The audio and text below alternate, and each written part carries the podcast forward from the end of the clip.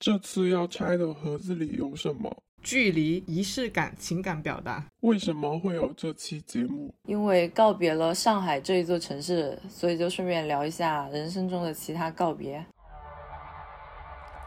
我是 Sharon，我是 Dancy。你现在收听的是《拆盒子》，Watch outside，Watch outside。首先很明显有这期节目，就是因为我现在离开了上海。我们是在下期对吧？下期会专门讲一下这件事情。对，但这一期就先讲一下宏观意义上的告别。首先讲一下个人层面的一些告别，因为我们平时讲到告别的话，可能有各种情境，可能是告别环境，例如告别一座城市，像刚才说的告别上海，然后告别一处居所，或者说是告别人。人的话，可能就会分各种情境啊，可能是离婚啊、分手啊、失联啊、绝交啊、分别啊，或者是关于生死的。然后还有告别物，就是一些断舍离啊、淘汰旧物之类等等这些情境。而且我因为要告别上海，我要搬家轻松，也告别了很多物品，大型的断舍离现场。对，但是还蛮好的。就应该好像所有人都是这样反馈的，每次去扔东西的时候，感觉都特别的爽。而且在在这一个告别物品的过程当中，因为要进行筛选嘛，就哪一些会呃有一些送掉，有一些可能是卖掉，有一些可能很麻烦，也要把它留下来。嗯，就是有一种价值排序的感觉。对，感觉自己好像也不需要那么多物品，但确实，哎，人是不需要很多。物品的，你看这一次我们去啊，我们前不久不是去泰国吗？两个人都是轻装出行啊，我就直接背了一个包就出发了，从来没有这样过，但是感觉很爽。对我感觉我带的行李比我平时回家都少。我感觉我自己近几年经历的告别最多的就是和前同事的告别，但这种告别就是很轻飘飘的那一种告别工作。哎，不过我我跟你说，现最近很流行那种。离职派对，或者说是离职庆典，拉大字横幅，有红底锦旗，然后去海底捞庆祝的那种，还有各种是的，就是离职专供的礼物，特殊礼物。就是听说离职文化现在已经成了印刷业的一个支线业务，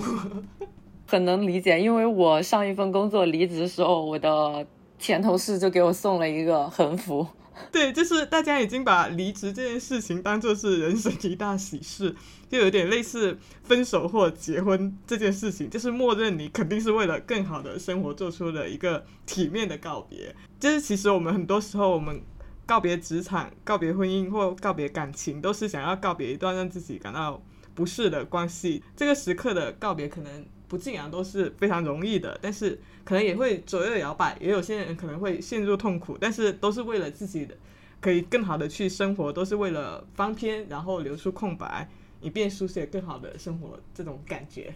嗯，就这种心态，某种意义上还是蛮好的。以前可能大家觉得不好的一些事情，现在大家看他心态都有了转变。对，那你害怕跟什么告别，以及希望跟什么告别吗？呃，害怕跟什么告别，其实也是很俗套，无非就是亲人啊。啊，我上次在忘了在哪里看到一个一个帖子，好像挺多地方都有出现过，已经出现很久了。就是说有一个人问他的兽医朋友，做这一行最辛苦的是什么？然后他朋友说，就是在帮宠物进行安乐死的时候，有很多的主人都不忍心看这一个注射的过程，所以宠物们在。世上的最后一刻，其实都在很焦急的寻找主人的身影。嗯，就是尤其是我现在养了宠物之后，就是看不得这些，你知道吗这些东西。对的，所以其实也是一个点，就是说我们不管是跟什么告别，你都最好是好好的去跟他告别，而不是要因为嗯某一些原因就回避这一件事情。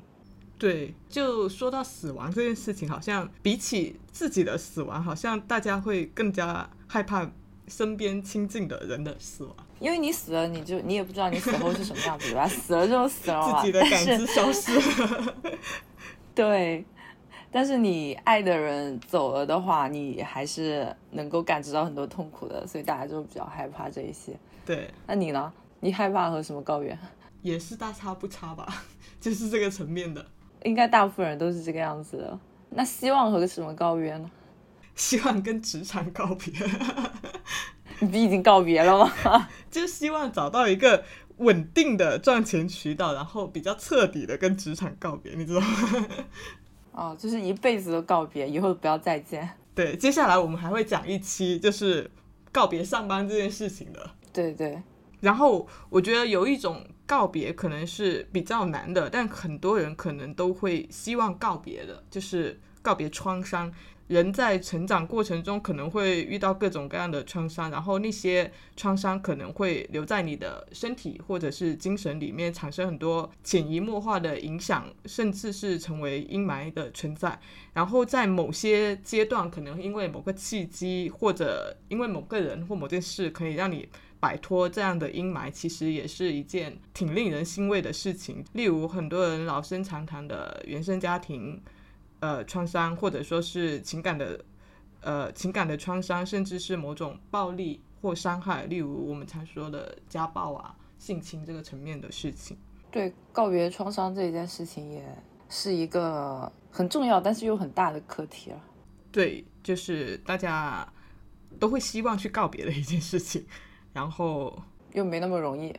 对，因为呃，之前我看过那部他和他的他，还有我们都看过的那部《知晓我名字》，里面都讲到了就是性侵这件事情之后陷入了那个漫长的痛苦嘛。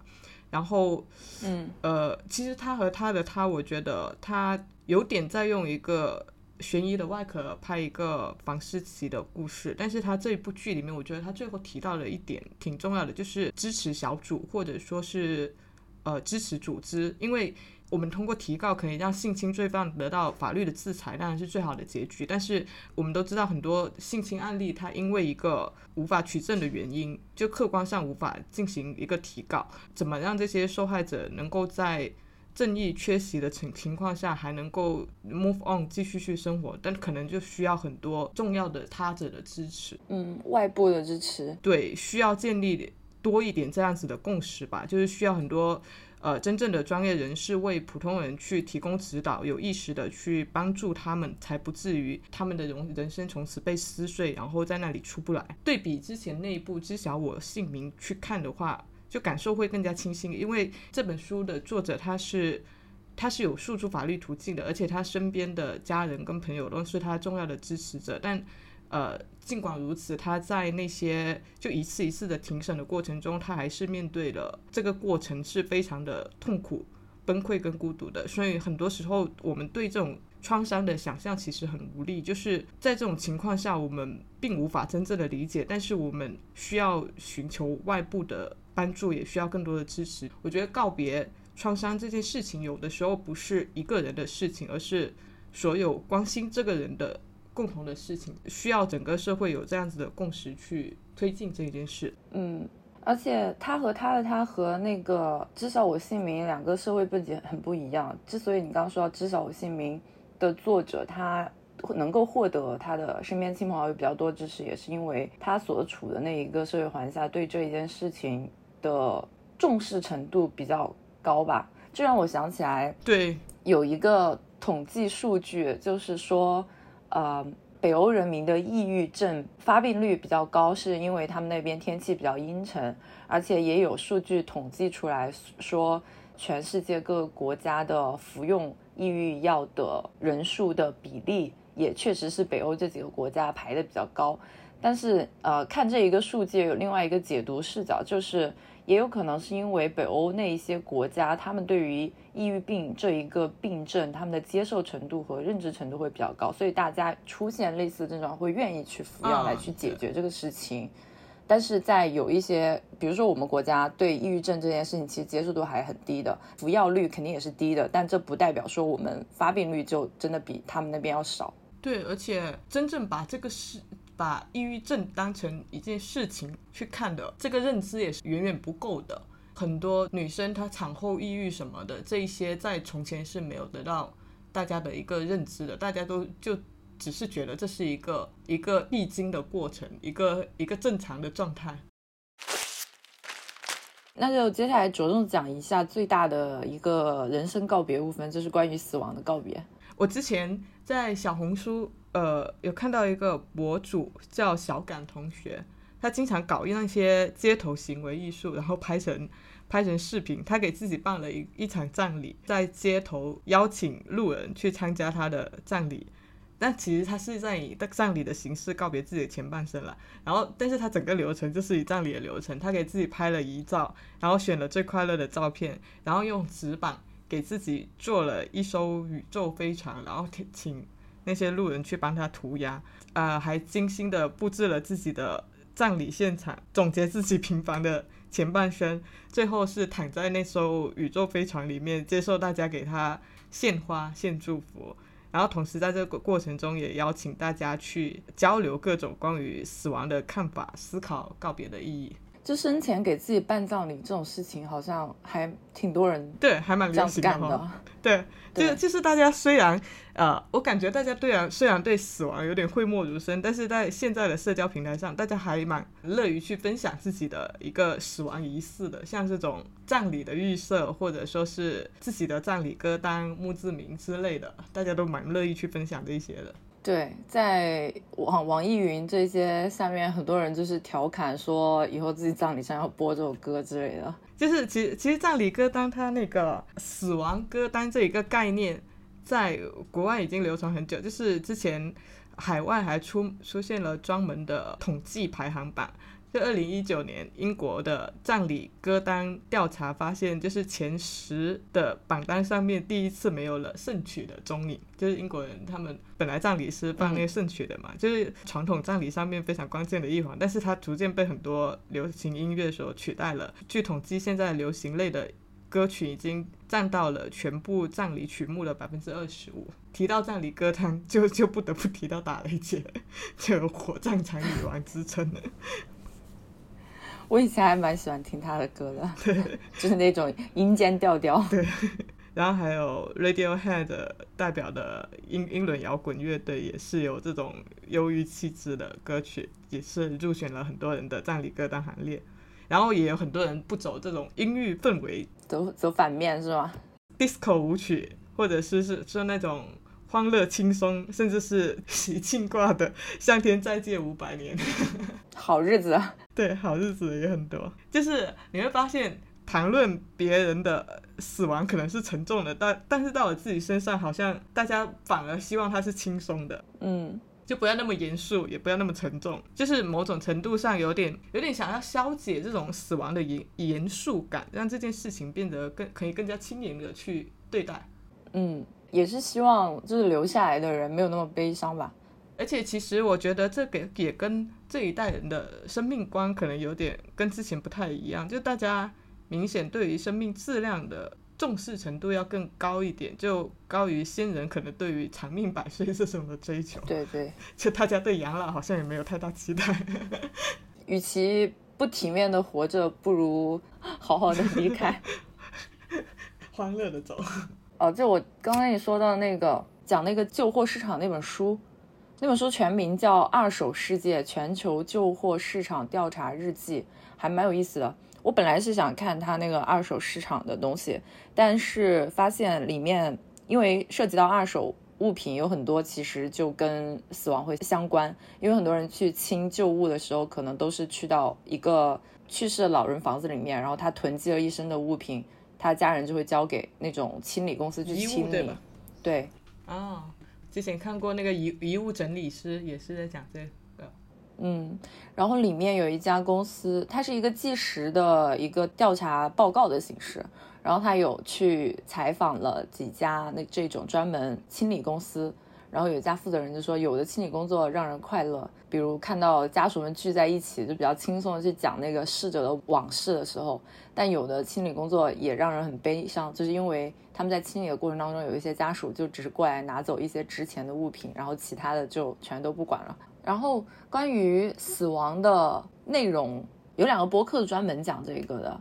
一个叫做《木游如此》，它是从讣文切入去介绍。相应的逝者，然后呈现不同人生可能性的节目，我觉得它这个切入角度还挺有意思，因为它本质上其实就是，本质上每一期节目就会讲两件事，一个是介绍一个人人物，第二个就是介绍和这个人物相关的一些社会广义上面的问题，但是它会从这一个人物的讣文出发，就全部都是已经去世的这些人物，比如他有一期比较火的是讲香港音乐人卢凯彤的，因为他的死和出柜躁郁症有关，所以节目除了介绍逝者本人的经历之外，也会谈到社会关怀和与疾病的抗争。其实最近李玟她不是去世了吗？对，和这一对期，感觉这期节目和他也还相关性挺大的。还有一些讲奥斯维辛集中营的幸存者的节目等等。然后还有一个播客是呃 Marcus 出品的《遗愿清单》，哦，遗愿清单，这是一部电影的名字。对，但他这个节目不是专门讲遗愿清单的。我本来以为他是讲不同人物的遗愿清单和背后的理由，我觉得如果是这样也应该挺有意思。但是他是呃关注生命和死亡的节目，只是节目名称用了遗愿清单的这一个名字。然后说到印象深刻的死亡仪式，我还想到一个，就是安乐死，嗯就是九十一岁，然后没有任何疾病的戈达尔，他是选择了协助自杀，然后离开人世的嘛，也是在嗯社交媒体上面引引发了一波关注。戈达尔他是一直执执迷于自杀的，就是他早在二零一四年的戛纳电影节期间，他就呃受访的时候表达了自己寻求协助自杀的这个愿望。然后这个决定也再次引发了法国民众对于安乐死和协助自杀的一个思考跟讨论。就是无论是安乐死还是协助自杀，目前在法国也都是被禁止的。戈达他是选择了瑞士，瑞士的医生帮他提供了自杀的环境跟手段，让他可以平静的离开。协助自杀它是属于安乐死的一种方式，但是它略有不同，它被称作是。辅助性自杀指的是一个，指的是在另一个人的协助之下，呃，有有意识且主动要求死亡的人去执行的一个自杀的行为。在卢森堡、荷兰、瑞士、还有比利时、还有美国的一些州，他们都已经将协助自杀合法化，然后不同地方有不同的规定。之前其实。台湾有一个知名主持人叫傅仁达，不过他是因为生病不忍病痛选择的一个安乐死，他也是去了瑞士，然后他是喝下那个安乐死的药物，死在家人的身边。当时的视频也得到了广泛的一个传播。就是安乐死，其实在有一些地方，即使它是合法化，但是它也是有一定条件的，就不是说我不高兴我就可以去死，它是有非常严格的，严格的一个法律标准。对，它不是什么病都在一个合法的安乐范围内，就没有自由到那种程度。它可以，它需要满足三个条件：第一个是你非常的痛苦，主要是癌症或者恶性肿瘤，然后慢性疾病或者精神疾病是不在这个范畴之内的。第二个是他的生命不可逆转，第三是他需要自愿，然后家人和亲属没有替他人申请做安乐死的权利。植物人也是这样，就是需要他本人在变成植物人之前，呃，有签署过相关的同意证明才行。有些病是可以通过舒缓的方式减轻的，就法律是不会通过你这种安乐死的请求的。这种情况下，他是建议临终关怀。就在安乐死合法到来之前，其实首先应该是整个社会对于死亡的认知，或者对基础的生命教育的可以得到一个提升，否则安乐死其实也存在非常大的一个潜在隐患的。之前二零一零年，就荷兰它实施安乐死三千两百件，就其中有百分之七十二有涉嫌故意杀人。嗯，可坦白说，我们的社会可能它的文明程度距离距离安乐死还挺遥远，可能在目前的这一个社会阶段，临终关怀是一个更需要被关注到的事项。但是临终关怀这一个社会服务在国内其实现在基本上也是挺缺失的，主要大大部分人他。呃，并不接纳死亡、逃避死亡的话题，然后对死亡也有点讳莫如深，然后推进这件事情就比较难。回避这件事情。对，是的，因为不是传统土葬和火葬有很多不环保的问题嘛，所以世界各地都在逐渐推行各种各样的生态殡葬服务。对，然后有一个是碱水法，在今年七月份的时候就是前不久刚看到一个新闻，就英国开始推行水葬。所谓的水葬其实就是这种碱水法，嗯，就是用热水和碱液去溶解尸体，大概是几个小时，最后就只剩下骨头，粉碎之后装进骨灰盒交给家属。然后他们的宣传语是对遗体更温和，对环境更友好。相比于火葬产生的温室气体少了三分之一，然后消耗的能源只有七分之一。其实这一个技术已经发展了挺久了，然后在美国的明尼苏达州也推行了很久。其实它有一点像我们之前看很多电影里面变态杀手用的那种溶尸的手法，就把你溶解掉。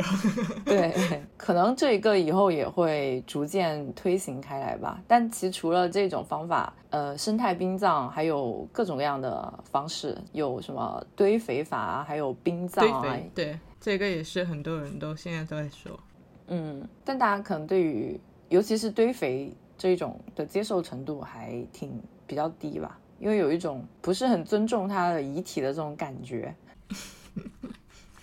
我倒觉得无所谓。对，但是很多人会觉得有有所谓。如果你要选的话，你希望你选哪一种方式？啊，挺想去做那种就是遗体捐赠的，就器官捐赠，有一些好像是签全身的，我觉得挺好的。反正也是一堆器官嘛。捐全身的，还有一些他们直接会捐献给医学院啊，做大体老师。啊，对，这个也有看过。那你有想好怎么告别这个世界吗？嗯，没有想好，其实，但最好就是消失的无影无踪的那一种吧。我我有非常明确的不想要那样子告别世界的点，是什么呢？因为之前看看入殓师也好，然后看很多关于死亡相关的葬礼情节也好，看生活中真实发生的葬礼也好，就有一个非常深刻的感受，也是我非常不喜欢的，就是在东亚生活里面。比较普遍的一点，很多人都是一辈子把话都压在心里，然后 酿成了苦汤，最后那个告别式，它就很像一个告解仪式，你知道吗？特别是在亲人之间，就是爱也好，恨也好，都感觉表现的怪怪的，就让人感觉到有一种说不出来的憋闷，就是就是你不想那么死的话，你就势必不能那么活。所以我就希望人们活着的时候，可以从这种匮乏的表达之中解脱出来，不要把死亡变成一个。告解现场就是有什么话想说的时候，尽量是在活着的时候把它说完吧。嗯，确实是哦。然后想补充一下，关于这一个葬礼的这件事情的赚钱程度还挺高的啊。对，我也想说这个，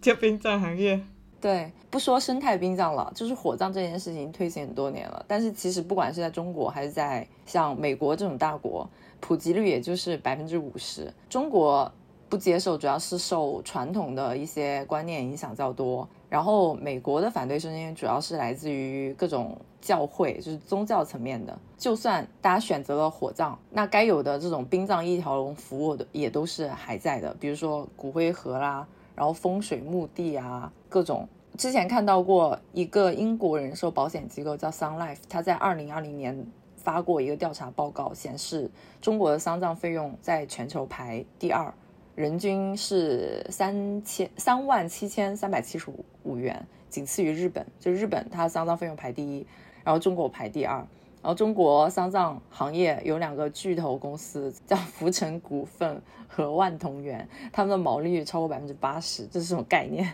哦，据说据说在河北雄县的殡葬行业也是一个很夸张的状态，就是一个骨灰盒动辄。据说在河北雄县的一个米北庄村，它这一个村它是靠着做死人生意，年产值超过了十一亿。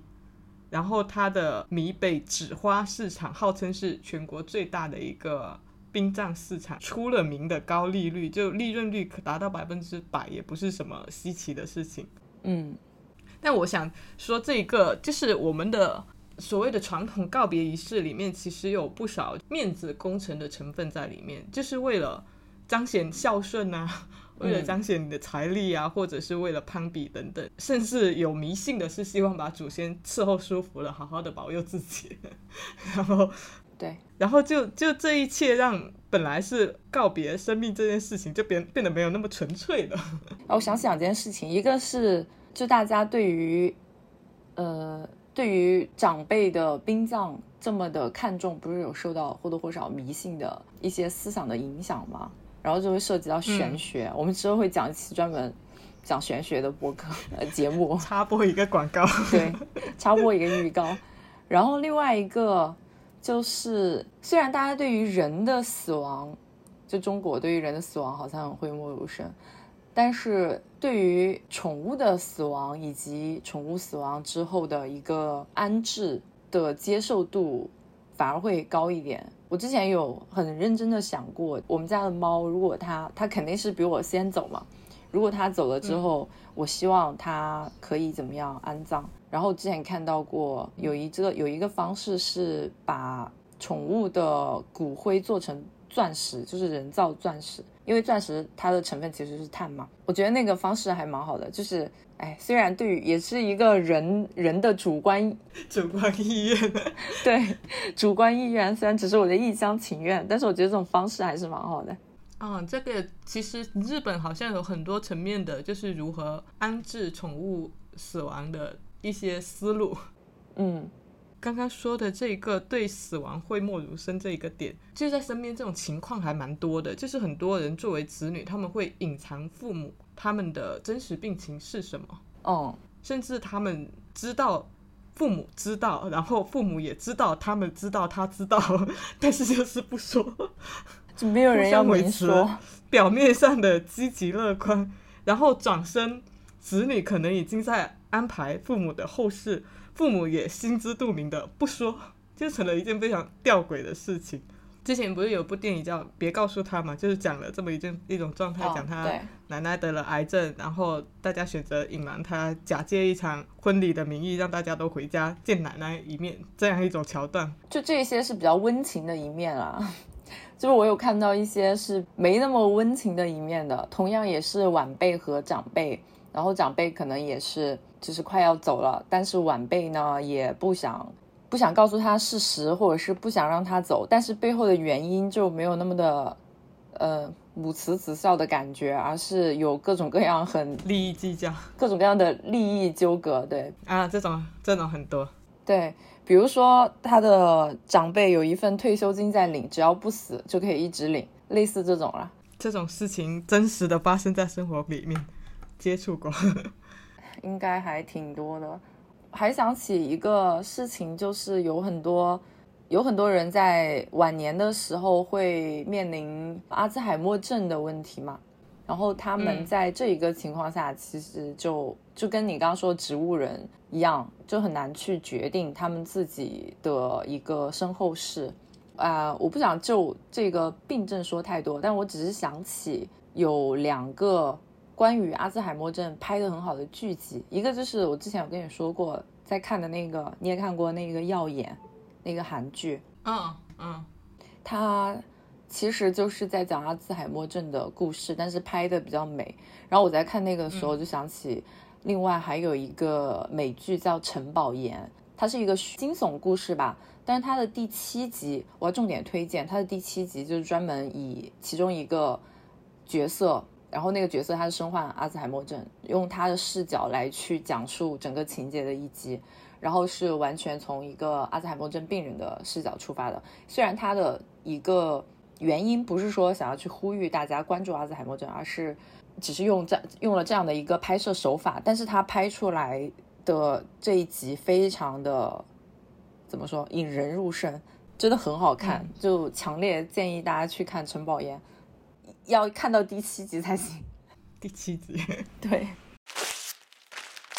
大家不去聊死亡这一个议题，有时候可能也是觉得说，尚未迎来衰老的我们，可能会觉得说，死亡距离自己是一个遥远的事情。但其实死亡从来就是从来都是一个日常课题。之前有一部电影叫呃形式上比较特别，叫《死于明日》，它是由六个故事组成的，然后覆盖了老中青三个阶段，它综了综合了很多生活哲理、科学数据。呃，新闻、广播、照片、采访等等多种信息媒介，然后用那种伪纪录片的方式，然后想象主角们最后的时光，对他们的死亡前一天的生活状态进行了一个就虚拟重构。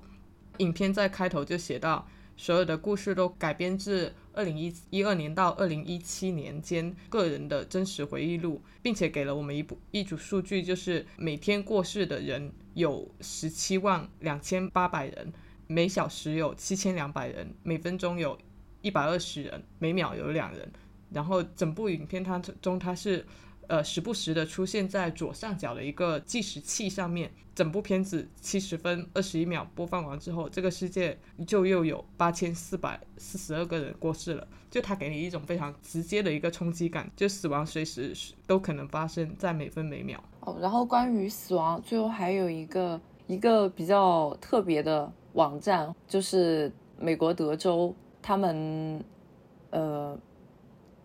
这个应该翻译叫什么？就是 Texas Department of Criminal Justice 这一个网站，他们有一行叫做 Death Row Information，就是他们州被执行死刑的这一些犯人的记录，在这个网站上面，然后有很详细的记录，有关于这一个人的基本信息，出生年月日啊，信仰宗教等等，以及他在被执行死刑前留给这一个世界的最后一句话，犯人的生平。嗯，没有到生平那么详细了，但是会有他的一些基本的信息，包括他犯了什么罪。没事的时候浏览看看这一些犯人，他们告别这个世界前，他们会有怎样的一些留下了什么话？对，留下了什么话，会有一些什么样的感触？但我翻过，大部分都是一些悔过、告解、呃感谢之类的话。嗯，可能也有一些比较极端的吧，但我没有看到。可能时尚行业是比较不忌讳谈死亡跟葬礼，或者说是呈现死亡意象的这种。二零二零年的时候，巴黎的老王头那个 j u m p o 高铁吗？高铁？对，对对，他是用一场总时超过一小时的一个时装秀来宣告自己退休，然后结束自己五十年的一个时装生涯。然后他在整场秀的高潮处，他是模特双手合十，然后从是从六边形的棺材里面走出来的，就灵感是来自于一九六六零年的，呃，写点时装电影《你是谁》玻璃马古，还有一位就是以那种爆裂的色彩美学一夜成名的服装设计师小泉贵志，他的标志性裙服其实大多是由欧根纱，然后经经过层层叠叠的打折处理喷绘。形成了一个缤纷的渐变色，它这个的灵感来源就是日本丧葬文化里面的一些花艺，也是跟葬礼美学有一定的渊源的。对，时尚和艺术行业向来是不忌讳谈这一些话题的，反而是拿这些当做他们的一个灵感来源。对，公众层面有什么令你印象深刻的告别吗？书店？就不光是书店，其实有很多店铺在过去的三年和我们告别的也挺多的。啊，我看到现在有很多就是那种店铺经营不下去，他们会在小红书上面 PO 自己的告别式，有一些还挺有意思的，做的还挺有意思的。对，尤其是一些新兴的那种小店，因为我过去的两年不是在上海嘛，我在去上海之前，在广州其实有一个还蛮喜欢去的店铺，虽然我喜欢去，不是不是说它食物有多么好吃，就是还可以。主要是因为它那个环境，然后我在上海期间，就疫情期间的时候，就看到这个店铺它倒闭的消息。回来广州就再也不能去那个地方，那个地方曾经是我把它当食堂的地方，就有一点物是人非的感觉。我有一家之前很喜欢吃的日料店，然后它也是在在疫情期间倒闭的，很可惜。嗯，我还看到有人专门去统计过疫情期间倒闭的这种就比较有名的一些店铺的清单，还挺多的。但其实店铺的话，说到那些书店的消亡，其实是一个挺老生常谈的话题了。就不仅是疫情，就是这两年，据说直到今年二月份，全国百分之九十点七的那个独立书店停业，然后有超过百分之九十的。独立书店都是没有正常收入的，有很多书店现在都面临一个消亡的状态。呃，我觉得书店这一个的消亡层面，除了疫情的加剧之外，其实也跟现在大家的一个阅读习惯有很大的一个关联。就是电子书，它以一种更加轻便、更加轻盈的方式进入普通人的生活。虽然说这这几年有很多书店都是往都是往空间运营的方向去走。但是我发现很多书店他们过多的去包装那个空间的美感。反而使得它 变成了某种网红打卡点的感觉，就是迅速的爆红，迅速的又衰退那种感觉。就他们在这些店里面，其实书这个东西变得没那么重要嘛。就你卖的不是书，你卖其他东西，它的嗯最大的价值一样的存在。也有很多图书馆其实也这样的。我记得上海哪一个？图书馆在徐汇区的一个老的图书馆，但我没有详细的去了解啊。反正就是请了一个著名的建筑师，然后来改造整个建筑。改造完之后，因为很美嘛，所以导致他们图书馆的人流量暴增。但是大部分也是去打卡的，也不知道是好是坏。就是从好的程度上来说，它确实能够吸引很多的人过去。那你也不能否认，在这个里面或多或少会有一些是。是真的想要去看书的，某一些层面，它可能也影响到了原来本来就会固定去那里看书的一些人。是的，它又让这个空间的成分变得复杂了。嗯，另外一个公众层面的告印象比较深的是告别演唱会。嗯嗯，很多梅艳芳啊、张国荣他们的告别演唱会，对于我来说都是印象还蛮深刻的。对，而且你现在要我说告别演唱会，你能想起谁的告别演唱会？我也只能想起他们两个的。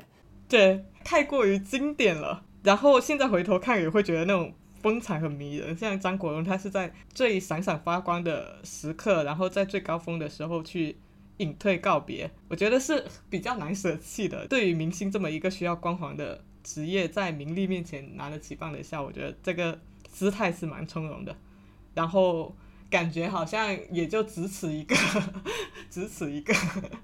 然后还有一个呃，想讲的是，就是告别一些名人，就公公众层面这一个告别，其实告别一些名人这两年真的还蛮多的，告别了高桥幸宏，告别了坂本龙一，YMO 就只剩下细野晴臣了，然后告别了倪匡，湘江四大才子就只剩下蔡澜了，然后还有音乐界的顾家辉，文学界的米米兰昆德拉，然后艺术界的黄永玉。电影的，他刚刚讲的戈达，你能看到各个行业的赫赫有名的大师都在相继陨落，就是让很多人都有了告别一个时代这样子的一个感知。对，尤其是有一些政政治层面人物的告别，更加有告别时代的感觉。英国女王是吧？包括在内。然后。告别疫情，告别一种风控的生活状态，对于很多人来说也是这两年很深刻的一件事情。嗯，然后公众层面的告别，就刚说到了很多，尤其是名人的去世，还有一些大事件的发生，我的感受是非常的深的。为什么呢？因为我们做广告的，服务客户，长期要关注这一些社会舆情，就一有什么大事情，我们要停放广告嘛。然后在过去的一两年之间。就是感觉把过去十年间的这种紧急事件都 都体验完了，就是十年加起来紧急事件没有过去两年的那么多的感觉，就是动不动就出来一个事情。啊，要停，动不动出来一个事情要停，这种在工作层面上深刻的感知到了，对，深刻的感知到这个密集性。虾米的停服这个在之前也是受到了很多人关注嘛。他们除了发一个告别信之外，然后他们在最后一一次日推的时候，有网友发现他们所有的歌单都是一样的，这三十首歌。歌名连起来就是一段告别祝福，然后推送的歌曲点开之后，上面还会有小字浮现，所有的小字连成虾米最后的一个告别致辞。当时也有不少的用户，呃，进行一个自发的告别仪式，例如在虾米上面开一次派对，存下歌单，一键搬家，前往 APP 推广之类的这样一种。对，就是音乐软件这种，其实也有。挺强的一个陪伴属性。虽然我没有参加他那个线上所谓线上告别仪式的这一个过程，但是虾米停服这一件事情，我关注的也蛮高的。因为我其实之前一直用的是虾米，后来就是虾米停了之后，我被迫转去了其他的音乐软件，就是与自己的青春告别这种感觉。因为就是从高中还是大学开始听。有什么特殊的 告别仪式吗？我个人层面而言，其实好像没有，就是我倾向于把告别这一件事情把它弱化掉，就是不要把这件事情搞得那么沉重。我之前讲过的一个搬家扔酒瓶，哦，OK，有这么一个习惯，不知道算不算是仪式。就是我平时喝喝完酒都会把酒瓶留下来绑在家里，然后搬搬家的时候扔酒瓶成了固定的动作。但你说扔酒瓶，我想到那个就之前很火那个韩剧叫什么来着？我的解放日记，哎，对对对，他扔酒瓶的，他那个酒瓶酒瓶摆的，我都吓了一跳，比我要震撼多了。那肯定啊，人家专门腾一个房间来囤酒瓶，而且他都是烧酒瓶，都是放着绿光，挺有仪式感的，只能说。冲击到了他那个绿光，亮瞎了我。其实机场、车站、码头这些交通场所也算是比较常见的一些告别场所。其次，可能就是餐馆、酒馆，甚至是街头大排档等适合吃上火饭的地方。对，但是我感觉这两个相对而言的话，还是和交通工具属性比较强的这一些告别场所，可能承载的告别会更加沉重一些吧。因为就是嗯，吃饭告别这种事情，我随便，比如我跟同事告个别，我也会去。但其实大家也就是大部分时间，大家也就是意思意思，是吧？很有可能吃完这顿饭，大家就。相忘于江湖，就根本不会再见面的那种。然后想说一个是医院，嗯，就是比较沉重的，就是见证人跟人之间生呃离死死亡告别的这种的这种场所，但同时他对于专业的要求又需要这些，就需要医生可能比常人要更加理性，不要过于感性的去面对这件事情。可是这又是一个不能只有专业没有温情的环境。就作为医生，你可能习以为常的每天都要面对的死亡跟告别，对于普通人来说，有可能是第一次，嗯也有可能是无论第几次都无法平静面对的一个状态。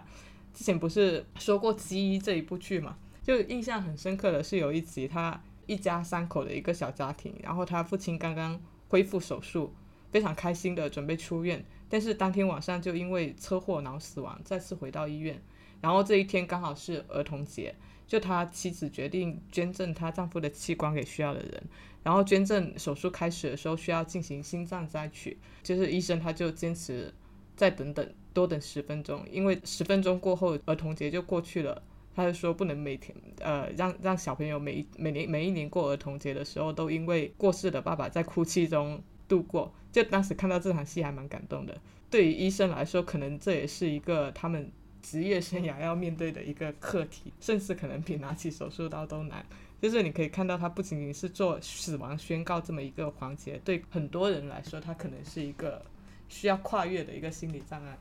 对，而且这一件事情也很难把它做得很平衡哎。比如说基因里面的这一个情节，它其实体现的是医生其实是需要医生有很强的同理心才可以考虑到这一些细节的。但是同时，你对于医生来说，如果你的同理心过强的话，很有可能给自己的心理带来很大的负担，因为你经常要面对这种事情。是的，所以就是里面也讨论了很多关于这样子的点。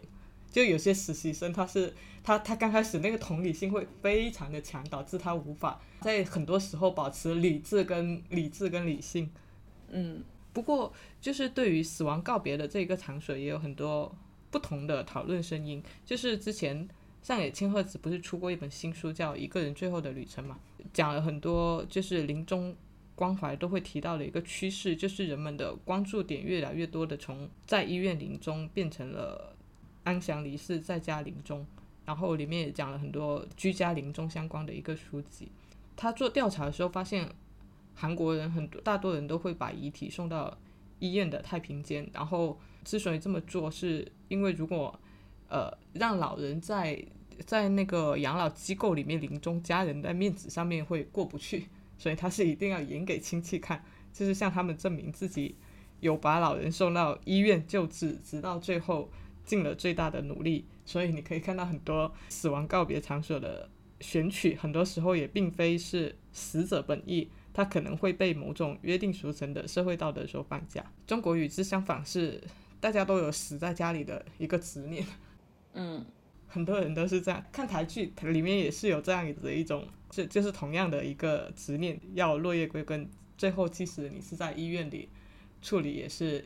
要在你断气之前把他送回家里去。对的，但其实现在的告别好像越来越线上化。之前之前豆瓣不是有一个小组叫豆瓣公墓嘛？对，在一二年成立的，然后它的初衷是为了纪念已故的豆瓣用户。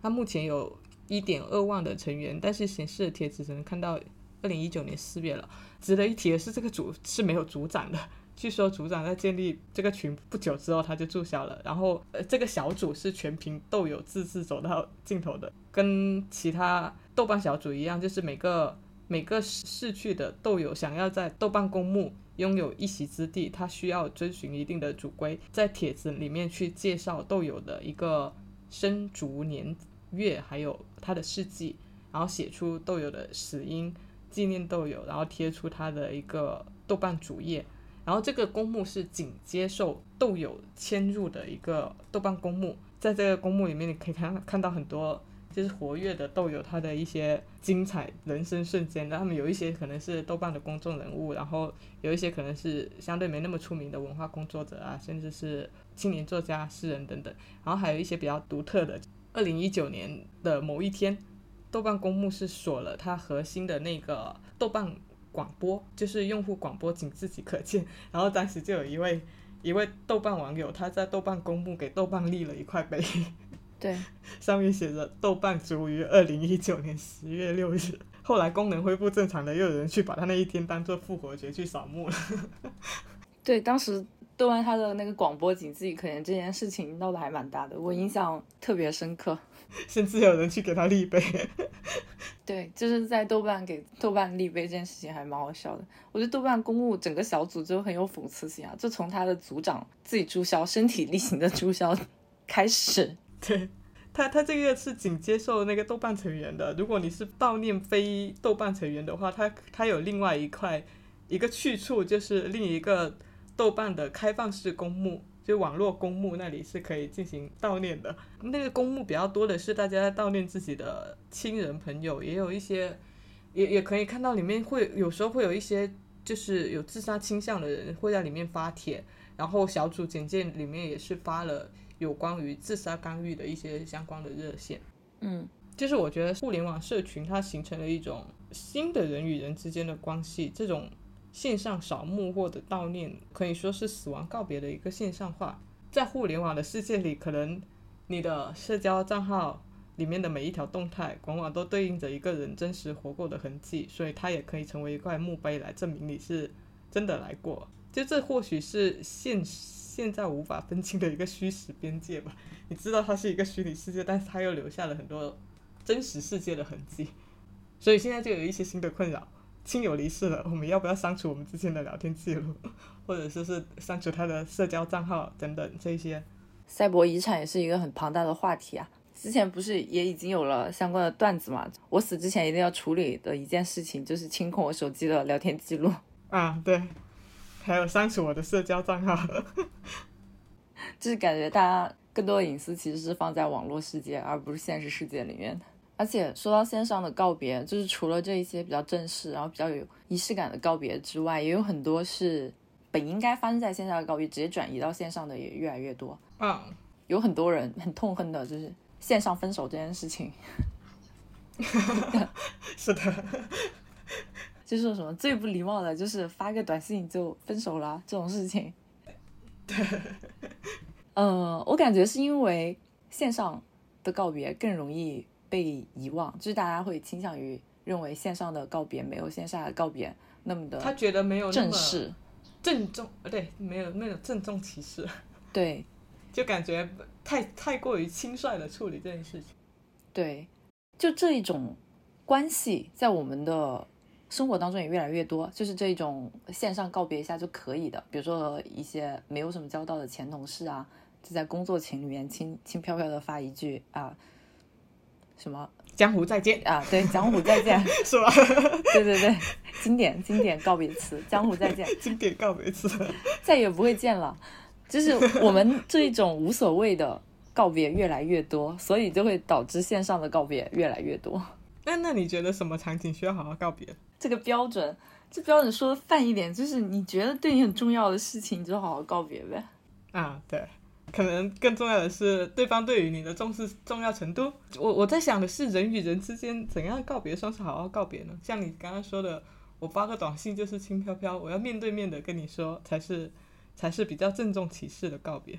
感觉这种事情个人之间的判断标准也挺不一样的，不太一样。是的，总的来说就是你自己觉得没有遗憾就行吧，或者说你和对方都没有遗憾。嗯，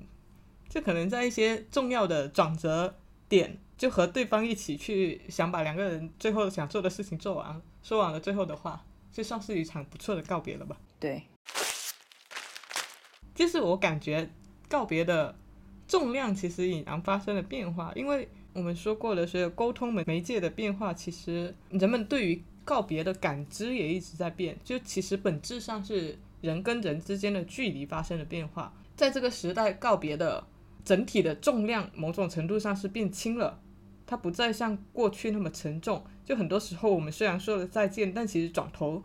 再见面的机会也并不是完全没有的，甚至是面对终极的死亡，好像有越来越多的苗头显示，留下一个人死去的意识这件事情，在未来并非是不可能实现的。所以，我觉得，呃，要说到告别的意义，可以。先想想不告而别的坏处，就有些时候我觉得不告而别为什么会让人难以释怀？可能它是意味着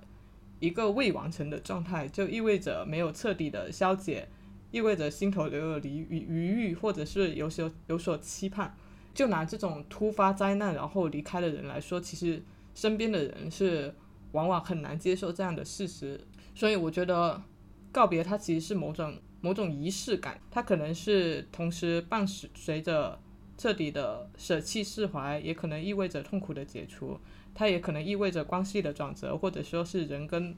物的一个状态的变化，也可能是意味着一个决心或者一个决定，就是让具体的人、具体的物、具体的环境，让抽象的情感、不良的关系、落后的观念、某种陋习等等，成为历史，以便去拥抱更好的未来。就是告别这一个仪式吧，我觉得可以把它视为和过去某一段经历的一段和解或者是总结。所以不管是哪一种你期盼的告别，或者是让你感到悲伤的告别，有的时候我觉得告别过了就过了，就是过去这一段经历让它过去就好了。可能未来的等着你的经历更加重要。所以，嗯，告别这一件事情，我们。好好做了就可以，就把更多的心思留给未来吧。这也是一个点。我在想的是，科技很大程度上消别了这种离别之苦，或许未来也会将它彻底消除。但是，就是这种告别的滋味，我觉得它的丧失好像也未必完全是好的。就是告别，很多人可能会把它视为大部分时间视为一种不太好的事情。但是，呃，这种感觉就好像你失恋，它可以。带给你人生当中的一些，就是各种各样的体验，然后苦或者是悲也是其中很重要的一个体验。如果说这种体验或者这种感觉完全消失的话，就是对我来，对我们来说，不见得是一件好事。所以就趁现在你还能够怎么说呢？有这么多感受的时候，就把它这份感受记住。啊，对，我想说的就是这个，就是它好像消别了，它的消失也让情感的。复杂性体味变得好像有点单一了，就是可能百年之后的人类世界，呃，会不知离愁别绪是什么东西，因为任何是任何形态的再见，它都变得唾手可得嘛。可能对于人类来说，就是它不再是一件值得伤感的事情，可能死亡的界限也被打破了，然后这种永久态的离别也不不存在了，然后。这种情绪的体味，可能就反而会变成一种越来越珍贵的东西。它可能让人痛苦，让人难受，让人难以难以适应。但是它可能，呃，也是我们奔赴下一段旅程它必备的一个过程。它未必是终结，可能是超越。它某种程度上可能会让你，呃，让你接下来得到或拥有的瞬间那种美好的滋味翻倍。从这种意义上，我我就觉得这种情绪的体味它是有价值的。Hello，你正在收听的是由 Dancy 和 Sharon 主理的播客节目《拆盒子 Watch Outside》。如果你喜欢我们的节目，可以去苹果播客给我们好评，让更多的人听见我们的声音。也欢迎到我们的便当盒进行打赏支持。更多互动方式以及我们节目中提到的所有信息的详细补充，都可以在节目的 show note 中找到。我们的固定网址是 watch 横杠 out 横杠 side dot com，欢迎到这个地址来找我们玩。我们推荐你在苹果播客、小宇宙、Google Podcast 等泛用型客户端收听，也可以在网易云音乐、QQ 音乐、喜马拉雅等平台找到我们的节目，搜索“餐盒子”即可。感谢您的收听。